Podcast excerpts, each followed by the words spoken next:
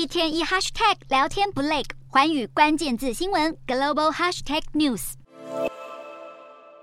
咖啡加威士忌，奶酒不稀奇。中国瑞幸咖啡和贵州茅台酒厂现在联合推出一款酱香拿铁。这款以茅台加咖啡制成的酱香拿铁，外包装除了瑞幸的塑胶杯之外，杯外还采用传统茅台酒图案的杯套，乍看之下就像一瓶茅台酒。网络上品尝过的网友评价两极，有人觉得很独特，也有人表示有股说不出的怪味。瑞幸咖啡首日以人民币十九元（大约新台币八十四元）的半价优惠贩售，一开卖就吸引大批人潮和订单上门。根据官方资讯，酱香拿铁首日单品销量超过五百四十二万杯。单日销售额更突破一亿人民币，约合新台币四点三亿，也难怪有不少民众抱怨，平常十分钟就能买到的拿铁，现在却要等一个小时以上。这款酱香拿铁采用白酒风味的厚奶，虽然含有五十三度的贵州茅台酒，但酒精度低于零点五趴。